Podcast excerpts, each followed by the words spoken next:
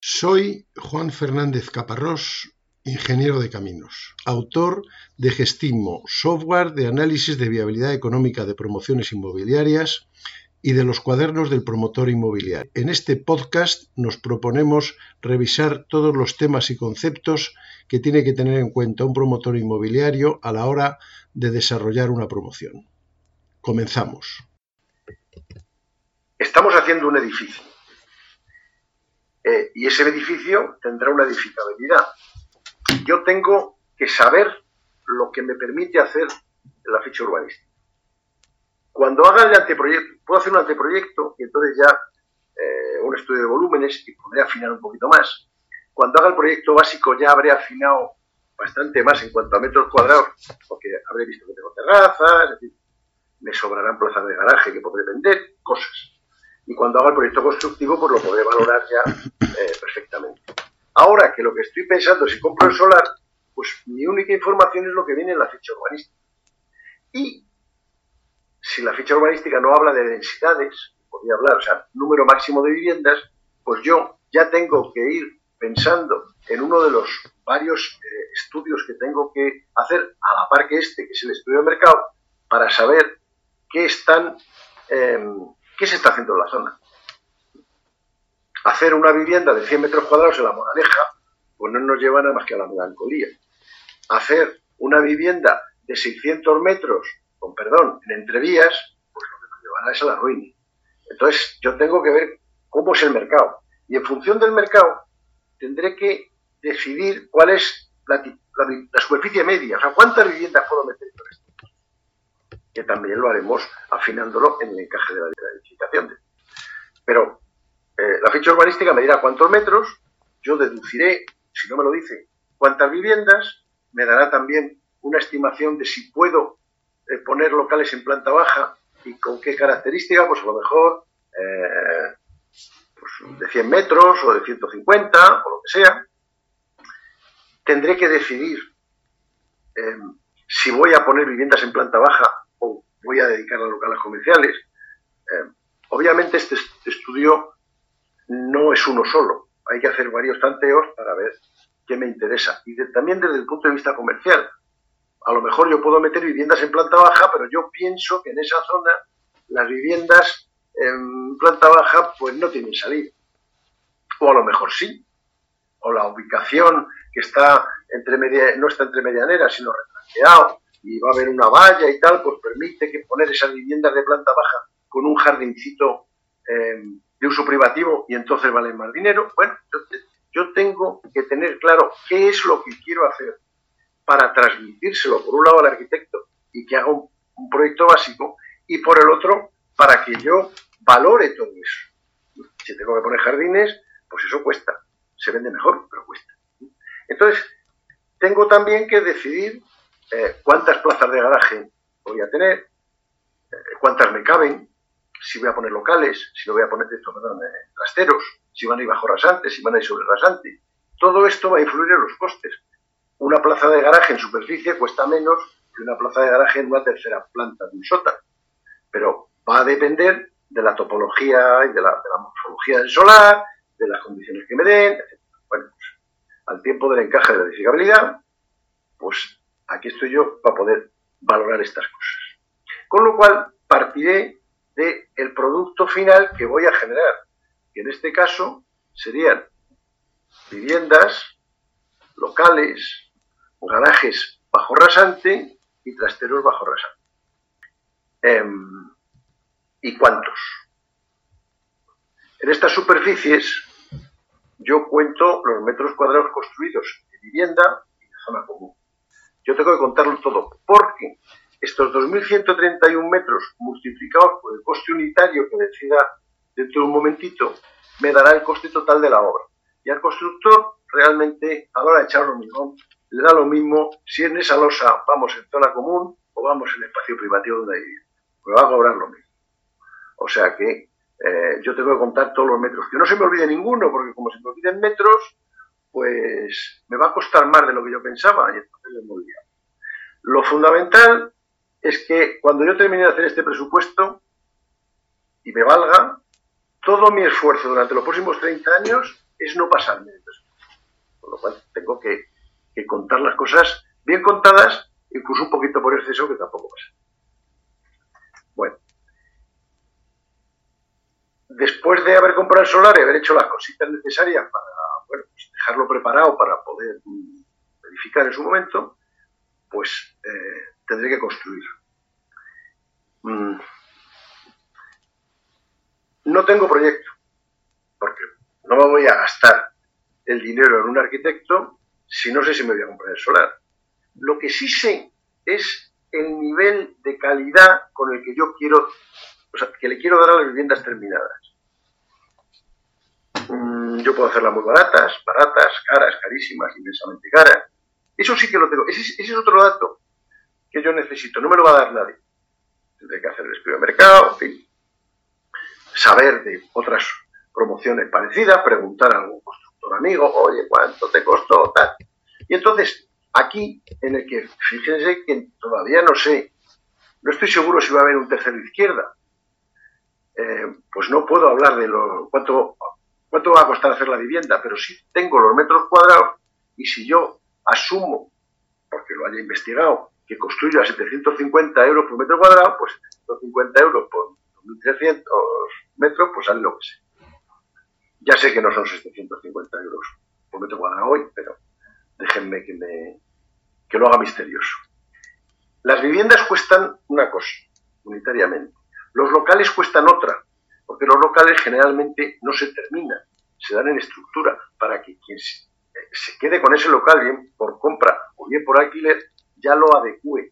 No es lo mismo hacer un local para una mercería que para una farmacia, que para un restaurante.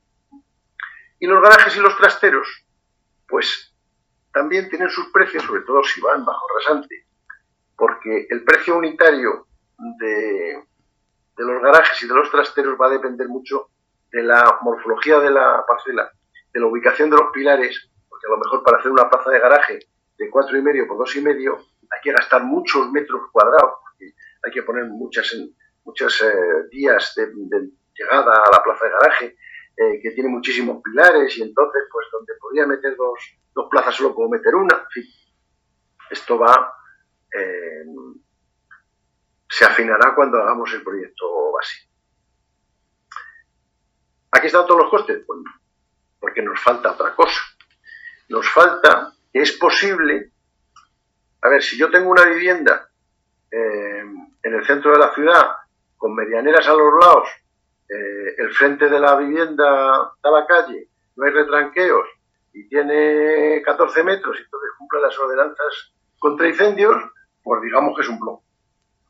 Pero si me dice la ficha urbanística que tengo que retranquearme, que hay que contar unos mm, patios interiores, la crujía no sé qué le pasa, pues me voy a encontrar, casi seguro, casi siempre, con una zona de parcela que no está construida. Que me sobran 23 metros cuadrados, pues bueno, pues tendré un banquito y dos pinos. Que me sobran 900 metros cuadrados, pues me van a dar ganas seguramente de hacer una piscina, o una pista de pádel, o una zona de juegos deportivos. Eso cuesta. Al hacerlo, incremento el precio final de la vivienda, pero cuesta. Y ese coste lo tenemos que, reflejar. Esto ha quedado un poquito árido, pero cuando termine veremos los resultados y, podremos, eh, digamos, verlo más clarito. Yo voy a tener entonces costes, por supuesto, sin IVA. El IVA se va haciendo en cada momento, y sobre todo en la clase que viene. Costes unitarios por metro cuadrado construido, de viviendas, de locales, de garajes, de trasteros. Bajo rasantes una cosa, sobre rasantes otra. También donde digo trasteros sobre rasante, podía decir terrazas o podía decir áticos em, bajo cubierta. O sea que en una promoción, en un edificio, yo puedo tener cuatro, cinco o seis tipos diferentes de producto que voy a comercializar, que voy a vender y, me interesa, hay, hay, mucha tendencia a decir, bueno, a 925 las viviendas. vamos a, vamos, vamos a ser precisos.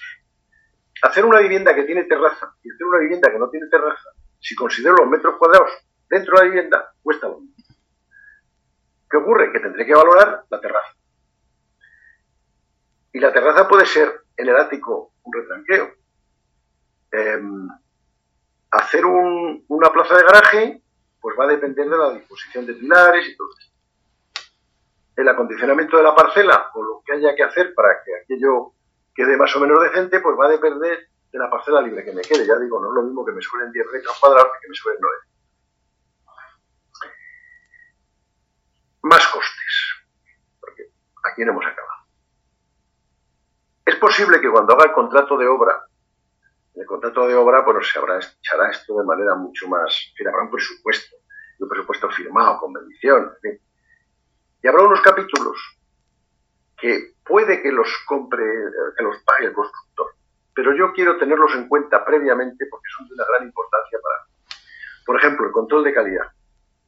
Yo, personalmente, hay quien dice que me lo paguen. Yo, personalmente, prefiero pagar yo el control de calidad y quedarme yo con el original del mm, resultado de las probetas. Porque cuando pase algo, los tenga yo y no tenga que andar pidiendo. Es posible que yo pueda negociar con el constructor, es decir, a mí que me den los resultados y tú le facturas. Bueno, en fin, la cosa es que hay un, coste, que no es mucho, pero es, en fin, a lo mejor un 1% del total de la, de la obra, tampoco es ninguna tontería, que yo quiero tener muy en cuenta en mi estructura de costes, porque el tener control al control de calidad o no, tener los resultados, me puede provocar un gran problema dentro de un año y pico cuando venga juez y me quiera empujar. Porque yo soy responsable de eso. El control de calidad se contrata a una empresa homologada independiente, porque el control de calidad lo que te está diciendo es que si los pilares están bien, se ha echado el hormigón bien, o, ha hecho unos análisis en la estructura metálica.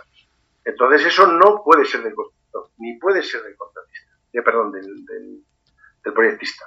Tiene que ser de una empresa tercera, especializada, un laboratorio de control de calidad, que certifique que esos pilares están bien puestos. Porque si no están bien puestos, luego van, se caen dentro de dos años, matan a todo el mundo y yo quiero ser claro, o sea, no vamos a andarnos que algunos pues, pueden intentar metérselo al constructor en la negociación, como quiera, pero es un coste.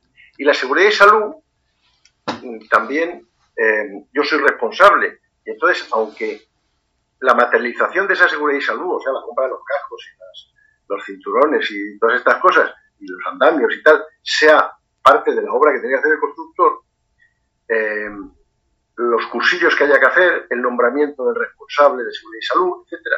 Eso es una responsabilidad mía, con lo cual yo también quiero tenerla desglosada de algún sitio, que diga, mm, me he acordado de que esto me es importante, aunque sea de digo un poco de Luego estamos eh, en otro mundo, que no era el del año 2021, porque de repente ha vuelto la inflación. Yo empecé en este negocio con inflaciones de 15%, o sea que me, molesta profundamente esta, pero no, no me resulta novedosa. Lo que pasa es que hemos estado como 15 años de inflación y a mucha gente se le ha olvidado que existía la inflación. Al gobierno, por ejemplo. Entonces tenemos que tener en cuenta esa inflación. Si yo voy a contratar una obra y esa obra va a durar año y medio, pues hacia el año los costes unitarios, los costes de materiales del constructor van a subir por el IPC, por el mero devenir de las cosas. Entonces eso es algo que yo tengo no solamente que tener en el contrato, sino contemplar como un coste. Si yo pienso que hoy, 2022, bueno, 2021, porque ahora mismo estamos en el 2021, yo voy a construir a 750 euros, tengo que entender que esas unidades de obra que se van a poner en el 2022 van a ser 750 euros más un incremento de costes y hay que tenerlo. Ya no se nos puede olvidar. La, inflación no se va a ir. Quiera Dios que la dominemos y nos pongamos en el 2-3% en un año o dos. Pero no se va a ir. Hay que vivir con él. Pues no pasa nada. Lo tenemos que tener en cuenta. En el 2021 podía ser razonable una vivienda media de calidad media costará 750 euros por metro cuadrado. Pero del 2021 para acá ha habido no solamente un repunte de inflación del 10%, del 9%, en que estemos ahora, sino derivado de la guerra de Ucrania, derivado del cierre de, los chinos y del tráfico comercial mundial. Ha habido un incremento de precios brutal, pero brutal. Hace un par de meses podíamos estar hablando no de 750 euros, sino de unos incrementos del 30%. Eso provoca efectos que los intentaremos, eh, intentaremos jugar con ellos. Pero yo, digamos porque me hace ilusión, me he ido el año pasado y ahora voy a ver lo que pasa. Luego veré lo que pasa. Pero son circunstancias que tenemos de alguna manera que tener previstas. Eh, las crisis siempre te sorprenden, pero no es, ilógico pensar que si hoy estamos construyendo a mil, a mil euros por metro cuadrado, dentro de año y medio estemos construyendo a 900, porque esto ha sido un boom que, se está aflojando en el momento en que se vuelve a restablecer el tráfico mundial de contenedores y empiezan a volver a producir las máquinas, fábricas y tal, aunque el coste de la energía nos ha matado a todos, pues ese salto tan grande que ha pegado los costes unitarios irán bajando. No lo digo yo, lo dicen si los expertos, lo dicen Prima. Pero nosotros tenemos que ser prudentes. Y entonces, si estamos haciendo el estudio hoy, vamos a hacerlo con los costes de hoy, aunque tengamos en la cabeza que a lo mejor el año que viene bajar un poquito más. Y entonces, como lo tenemos en la cabeza, igual hay que meterlo en el contrato, que la revisión de precios no tiene que por qué ir al alza, a lo mejor tiene que ir a la baja, temporalmente durante el año 2023. Bueno, esto es adelantarme la historia, pero ahí va. ¿Qué más costes tenemos? Ya con eso, con hacer la obra y tal, ya, está. Porque cuando termine la obra, voy a tener que contratar los servicios de luz, de agua, básicamente, de telefonía. Y eso voy a tener que tener, no solamente, hombre, la obra iré poniendo los tubos y los cables, pero voy a tener que contratar la conexión de la luz con mi edificio y la conexión del agua y de la evacuación de agua.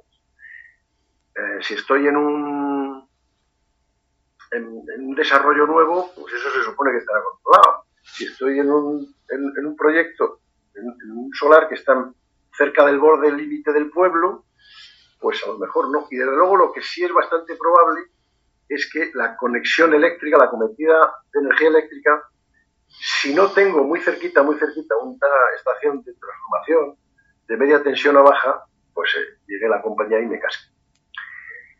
Y esto lo tengo que saber desde el principio, porque a lo mejor resulta que me obliga a la compañía a poner yo un centro de transformación para el edificio. Un centro de transformación para el edificio cuesta dinero, 30, 40 mil euros, pero cuesta espacio. A lo mejor tengo que sacrificar eh, espacio de locales. Lo tengo que saber desde el primer día, porque además la negociación con la compañía eléctrica puede ser dura Así que más vale empezarla hoy que, ponerme nervioso cuando me quede un mes para empezar. Esas costes hay que evaluarlos. También, una vez que haya hecho esas conexiones físicas y ya tenga no luz de obra, sino luz de verdad, eh, tiene que venir un instalador homologado a, dar el boletín que dice que eso está bien puesto que se puede contratar con la compañía eléctrica. Por lo tanto, se puede vender. Bueno, tiene un coste pequeño, pero eso hay que hacerlo. Para empezar la obra tendré que pedir la licencia. La licencia se compone, o sea, el coste de la licencia se compone del ICIO, que es el impuesto de construcciones, más la tasa. El ICIO puede andar del orden del 4% y es más o menos fijo, porque lo dice la ley de locales, pero la tasa la pone cada ayuntamiento. Hay que ir a preguntar al ayuntamiento. Al ayuntamiento al principio hay que ir un par de veces. Y entonces hay que decir, oye, cuando yo ya he hecho mi primera evaluación y diga que esta obra vale 3 millones, yo tengo un solar y ese solar tiene todos los servicios a pie de parcela. Lo que ocurre es que a lo mejor, aun teniendo servicio eléctrico a pie de parcela, lo que no hay es la capacidad de la compañía eléctrica para dar energía a 40 viviendas nuevas. Y entonces te dice, vale, vale, yo solo doy en media tensión, no tengo que hacer un centro de trabajo. Bueno, más costes. Hay que sacar un seguro decenal. La, la OCT eh, seguro decenal que me obliga la LOE, pues hay una parte que es una oficina de control técnico, que es la que va a estudiar el proyecto y luego la ejecución de la obra. Eso cuesta, hay que pagar. Y luego, una vez que eso esté pagado, esa oficina va a hacer un informe definitivo a la compañía de seguros, eh, que lo aceptará y nos seguro que pagar también. nos pasará el coste de la póliza de seguro. No es mucho, pero es fundamental, porque sin tener esa póliza de seguro, yo, el, notario no me deja ni entrar en la notaría. Yo no puedo vender una vivienda que no tenga el seguro de es difícil. Igual que no puedo vender una vivienda que no tenga los boletines de instaladores de agua y de luz. Por mucho que esté, mm, sea maravilloso. Entonces, esos costes que son pequeños son muy importantes porque si no, me paran la obra. Tengo que tenerlos, tenerlos en cuenta. uno cuando se pone a estudiar estas cosas no sabe cuánto está el coste de la póliza del seguro. Entonces, si acaba de hacer una promoción, pues ya sabe lo que le cobran. Pone ahí lo que sea. Eh, si no lo sabe, el 0,5, pues si tú consideras que es el 0,25, pues lo pones. Y si dentro de cuatro meses ya te has puesto a negociar con la compañía de seguros y es el 0,32, pues pones el 0,32. Partimos de que hay ahora mismo un nivel de incertidumbre grande porque ni siquiera sé si me voy a comprar solar. Según vaya avanzando en el tiempo, iré sabiendo más cosas y las iré reflejando en mi presupuesto. La Oficina de Control Técnico es eh, un, un tercero, que no es ni el proyectista, ni el constructor, ni soy yo, ni nada, que evalúa la calidad del proyecto desde el punto de vista estructural y emite un informe diciendo este proyecto está bien hecho. Y luego evalúa la, mm, la fabricación, o sea, la, la, puesta en marcha de, no la puesta en marcha, la colocación de eh, estructuras cubiertas y tal. Y dice, esto está bien hecho. Con esos dos documentos, con esos dos informes, es una exigencia de la compañía de seguros que no saben para que ellos puedan decir, bueno, si hay un tercero que me dice que está bien proyectado, bien construido, entonces yo sí que le hago una póliza de seguro. Y es lo que exige el, la, la, compañía de seguros y son empresas homologadas, ¿no? Puede ser de un primo mío, pues fíjate. Es un coste más, pero son costes importantes, sobre todo por, por su trascendencia. Aquí comentaba antes que las, la licencia pues, va variando según la ley de, de ordenación de la edificación, pues entre el 2 y pico y el 4, pero ya digo, donde meten más el clavo los ayuntamientos es en la tasa, que eso no está, no está regulado. Esto comentaba las acometidas y todo esto. Bien. Eh, vuelvo un poquito para atrás. El siguiente coste relativamente importante que nos toca, estoy viendo la pantalla que me está saliendo, como me está dando el resol, parezco pues no sé si Christopher Lee o algo así, en fin, disculparme el aspecto estético. Eh, hay un coste también importante relacionado con la obra, que son los proyectos. Ahora, lo veremos. Pero sí tengo que decir que entre em, el coste de la obra, es el presupuesto de ejecución por contrata, y la licencia de obras no se gira sobre el presupuesto de ejecución por contrata, sino sobre el presupuesto de ejecución material. Y los honorarios del proyecto generalmente se calculan en función del presupuesto de ejecución material. Entonces, ¿cuál es el presupuesto de ejecución material? Cuando uno tiene un proyecto, entonces eh, hay una serie de capítulos, movimiento de tierras, eh, hormigón, electricidad, pintura, que suman una cantidad. Cuando yo contrate la obra, pues ahí habrá 15 capítulos que sumarán 2 millones de euros. Ese es el presupuesto de ejecución material, el de hacer de la cosa. Pero luego se añade una línea más, que son el porcentaje de gastos generales y beneficio industrial del constructor, que suele andar en orden del 21%, más o menos. Y entonces, esos capítulos de obra más gastos generales y beneficio industrial es el presupuesto de ejecución por contrata, que es lo que yo voy a pagar. Entonces, considerando que no tenemos proyecto, que no tenemos solar, ¿cuál es el presupuesto de ejecución por contrata, que es el que me sirve para calcular la. Bueno, pues aquí hacemos una cuenta a la vieja, el presupuesto de ejecución por contrata PEC es el de ejecución material, valor gastos generales y beneficio industrial. Gastos generales y beneficio industrial suele ponerse como un porcentaje de esos capítulos. Entonces puedo suponer que el presupuesto de ejecución material es el presupuesto de ejecución por contrata, es el de ejecución material por un ratio. Puede ser 1,21, por ejemplo. Yo sé cuál es el presupuesto de ejecución por contrata, la estimación que he hecho, porque como estoy poniendo eh, superficies construidas y precios medios, pues multiplicándose las dos cosas y sumándolo todo, me sale el presupuesto de ejecución por contrata, que es lo que yo estimo que me va a pagar, el que tengo que pagar al constructor. R, pues es un ratio que suele oscilar entre 1 y 1,5, 1,2 es lo normal, pues también lo sé. Con lo cual puedo deducir el presupuesto de ejecución material como presupuesto de por contrata dividido por 1, y eso es importante porque como es un 20, pues hombre, las licencias y los proyectos ya se me han se me han bajado un 20% si solo utilizo ejecución por contrata. Cuando tenga el proyecto eh, y cuando tenga las mediciones y tenga el presupuesto, pues ya está lo, lo que sea que es. Pero ahora que no tengo ni solar, pues tengo que hacer una estimación. Y esta estimación pues es suficientemente razonable.